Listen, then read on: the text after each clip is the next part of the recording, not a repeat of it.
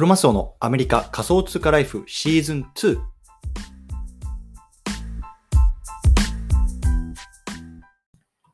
皆さんおはようございます。アメリカ西海岸在住のクロマスオです。今日は5月の20日、金曜日の朝ですね。皆さんいかがお過ごしでしょうか？今日も早速聞くだけアメリカ仮想通貨ライフ始めていきたいと思います。よろしくお願いいたします。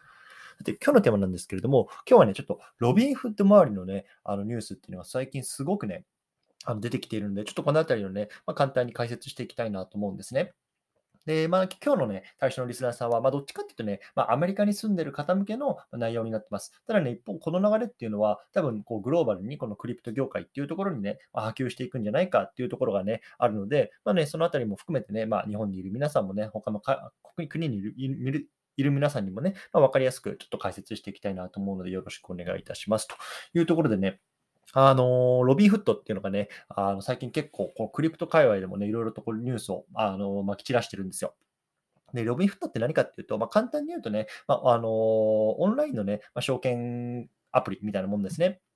で、ま、ローンチが多分ね、5、6年前なんですけれども、彼らは何がね、今までのあの証券口座と違ったかっていうと、こう手数料をゼロにしたんですよ。うん。で、これがね、すごくやっぱりこの業界では画期的で、今までね、こう、例えばアメリカで言うと、なんだろうな、あの、フェデリティとか、えっと、バンガードとか、ああいうようなところに証券口座を作って、まあ、日本で言うと、例えば野村証券とかね、大和証券とかいろいろあると思うんですけれども、まあ、そういうところに証券口座を作って、まあ、株であったりとか、まあ、ETF とかね、あの、そういうようなところのやり取りをすると、大体ね、まあ、あの、ものによってだとは思うんですけど、例えばね、0.05%とか、0.5%とか1%とかっていうのをね、手数料をね、こう売買するときに取られるんですよね。で証券会社っていうのはその手数料によって、まあね、あの食ってるわけですよ。ね、従業員にさ、あの給料払ったりとか。で、ロビーフットが今までと何が違ったかっていうと、ね、あの彼らはすべてこのアプリとかオンライン上での取引で実店舗を持っていないんですよ。ね、なので、その分すごくなんだろうな、固定費っていうのが抑えられるっていうところで、手数料っていうのをなしにしたんですよね。うん。で、それが一つ。で、もう一つはね、すごくなんだろうな、ユーザーインターフェース、いわゆるね、このアプリ上のこう見た目ですよね。このがすごくね、こう見やすい、とっつきやすい、あの、シンプルなあのものだったんですね。で、この二つによってね、特に若年層ですよね、あのミレニアム世代って言われる、例えばね、20代から30代ぐらいのね、まあ、層っていうのが、あの、の層っていうのを爆発的にね、こう獲得することに成功したんですよね。やっぱりこう手数料がない、かつね、こう、あの、いわゆるスマートフォンデジタルね、デジタルネイティブって言われるような世代に対して、まあ、すごくね、こう分かりやすくね、取引できるよう、株式を取引できるような、あの、プラットフォームを提供したということによって、まあ、本当にね、こうアメリカではすごくあの人気のアプリなんですけれども、このロビンフットがね、あ2019年とかかな、それぐらいから、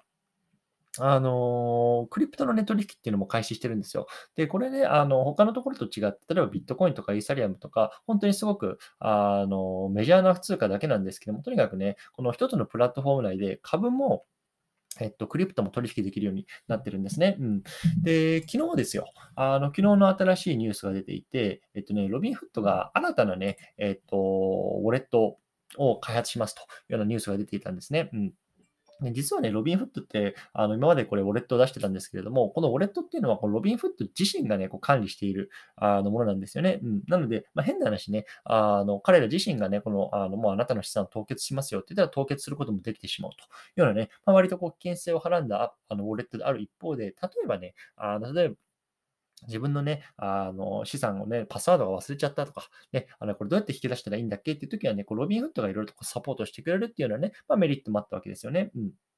で、今回ね、開発しているアプリっていうのは、もう完全にいわゆるね、あの秘密鍵って言われる、いわゆるパスワードのようなものが、このウォレットの業界にはあるんですけども、それはね、もうユーザー自身が管理するものになってるんですよ。うん、そう。なので、まあね、あの今回競合と言われるのがね、あのメタマスクって言われる、まあ、世界でおそらくね、一番使われている、まあ、ホットウォレットなんですけども、このあたりをね、こうターゲットにして、ロビンフットが、まあ、そこに参入していくというようなね、ニュースが出ていました。うん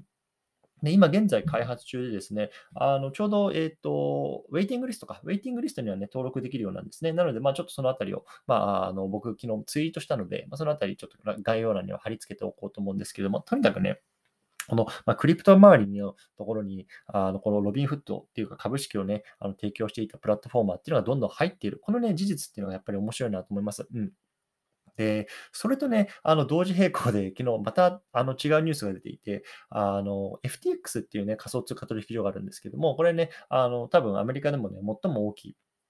あの、仮想通貨取引所の一つだと思うんですけれども、まあね、ここが、えっと、今度はね、このプラットフォーム内で株式も取引できるようになったというような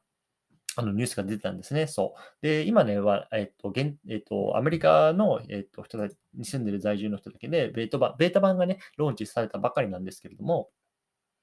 とにかくね、あの、このようなニュースが同時で出ているというところで、まあ、とにかく、なんだろうな、今、この株式の取引とか、このね、ビットコインとかクリプトの取引っていうところの垣根っていうのがね、もうどんどんどんどんなくなってるっていうところがね、あの、やっぱりニュースなんですよね。ね、プラ、あの、FTX であっても、えっと、ロビンフットであってもね、株式もビットコインもね、両方とも変えてしまう。で、これさえ、このね、アプリ一つさえ入れてあればね、両方ともこう自分のね、こう資産を管理できるね、アセットを作っていくことができる。やっぱりね、時代はこういう流れになってると思うんですね。そう。なのでね、例えば、まあ、アメリカではこういうの流れになってますけれども、例えば日本のどこの楽天証券とか、あとはなんだ SBI 証券とかって、まあ多分人気なあの証券アプリとかっていうのがあると思うんですけども、おそらくね、こういうところも、まあ税制、ね、法律上ちょっと日本はわかんないですけど、こういうところがね、例えばビットコインも買えますよとか、イーサも買えますよとかっていうようなところになっていくようにね、多分今後の流れとしてはね、なっていくんじゃないかなと思ってます。うん。で、まあ、あの、ここまでがね、この今アメリカでね、どういうようなね、あの、大きな流れになっているかっていうところを話してきたんですけれども、まあ、これ面白いのがね、あの、FTX のね、あの、オーナーというか、あの CEO がね、サムさんっていうね、こう、アフロアフロって言われてる、こう、アフロのね、髪型の方で、多分30歳にはなってないとすごくあの若い方だと思うんですけども、とにかくね、もうビリオネア、もう本当にネクストね、まあ、あの、ビリオネアって言われてるぐらいの、すごく優秀な起業家の方がいるんですけれども、彼がね、えっ、ー、と、なんとね、えっ、ー、と、先週のニュースかな。で、ロビンフットのね、株を8%、7%ぐらいか、あの、取得してますっていうようなニュースも出てるんですよね。うん。それでね、このなんか FTX とか、こう、ロビンフットとか、あとはもちろんアメリカにはコインベースがありますから、もうこのあたりがね、こう、三つどもえ、四つどもえのね、こう戦いになってね、まあ、すごく面白いね、あの、なんだろうな、企業同士のあの戦いにね、今なってるなっていうのが今アメリカの状況なんですよね。うん。なので、ちょっとこのあたりもね、こう、注視しながらね、まあ僕はメインで使ってるのはバイナンスっていうとまたちょっと違うところなんですけれども、まあね、FTX もこういう、あえっと、バイナ、えっと、ロビフとか、ロビフットもアカウント持ってますし、ね、すごく本当にね、えっと、ロビフット使いやすいですね。もう、ユーザーインターフェースが。確かに。そう。なので、まあ、そっちではね、ちょっと割と株の取引とかっていうのはまあしてるんですけれども、うん。なので、まあね、あの概要欄にこう日本語でね、講座の解説の記事をね、あの、してるえっ、ー、と、記事ブログっていうのをね、載せておくので、もしもしね、興味がある方っていうのはね、あの見ていただければなと思います。うん、両方ともね、えっ、ー、と、そちらのリンクの方から講座解説していただけるとね、まあ、ボーナスね、えっ、ー、と、5ドルとか10ドルとか、まあ、それぐらいですけれども、まあ、もらえるようになっているので、もしね、まだね、口座持ってないよっていう方はね、この FTX とか Robinhood とか、まあ、そちらね、こう自分で見ていただいて、まあね、自分にこう合ってるなって思う方、あの、講座作っていただければいいんじゃないかなと思います。うん。はい、そんな感じですかね。うん。えー、っとね、今日は金曜日ですね。週末何か、えー、そう、今日、今日ね、あの、僕、給料日だったので、で僕、給料はもう、最近仮想通貨でもらうようにしてるんですね。で、えっと、こういう、えっと、ビットコインと、えっと、イーサというところでも、あの、そもう今ちょっとキャッシュでもらうんではなく、こう仮想通貨でもらうようになっているので、まあ、それをちょっとコツコツコツコツ積み立てながらね、将来の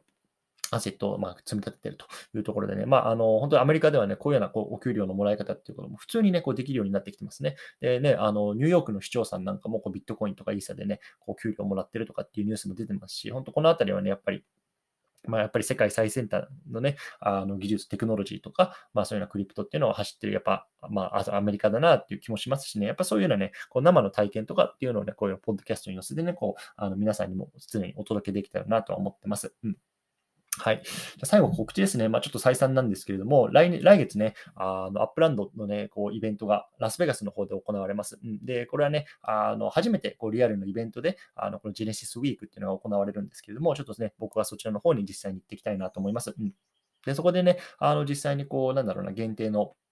あのアイテムとかっていうのがもらえるので、まあ、そのあたりをこうゲットして、こういうね、こうリスナーの皆さんにこう還元するね、まあ、プロ、あの、なんていうのかな、キャンペーンみたいなの今やってるんですけれども、ね、えっと、一口50ドルからね、あの、僕のことをサポートすることができまして、で、サポートいただいた方にはね、そういうような ものが当たるようなキャンペーンっていうのをね、当たるかもしれないキャンペーンっていうのをね、今やってます。で、概要欄の方にね、あの、そのリンク、まあ、ブログ記事に載せておくのでね、興味がある方は見てみてください。一応ね、えっと、今日時点でね、結構集まってましてね、えっと、10名のね、あの方にこうサポートいただきまして、合計500ドルぐらいか、ね、あの、集まってるので、多分これでね、とりあえず飛行機代ぐらいは、あの、ペイするかなっていう感じなんですよね。うん。なので、あとは、まあ、あの、ホテル代と、あとはね、ちょっとタクシー代とか、そのあたりをね、もう少し、あの、集めることができれば、とりあえずはね、あの、まあ、トントンで僕が行くことができますしね、そのあたりの様子っていうのもまた、